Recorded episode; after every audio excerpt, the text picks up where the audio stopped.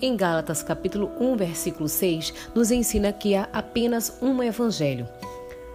Estou muito admirado da rapidez com que se desviaram de Deus, que na sua graça chamou a participar da vida eterna através de Cristo. Afinal, estão a seguir outro evangelho. Aliás, nem sequer evangelho algum. Algumas pessoas que andam a perturbar-vos e a querer torcer o sentido do evangelho de Cristo.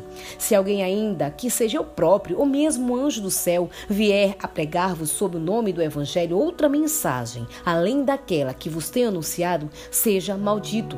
Disse e volta a repetir: se alguém vier pregar-vos outro evangelho, diferente daquele que já uma vez aceitaram, seja maldito. Se falo assim, lembre-se que é porque procura agradar não a pessoas, mas a Deus. Se procurasse conformar-me à opinião de homens, não poderia ser servo de Jesus Cristo.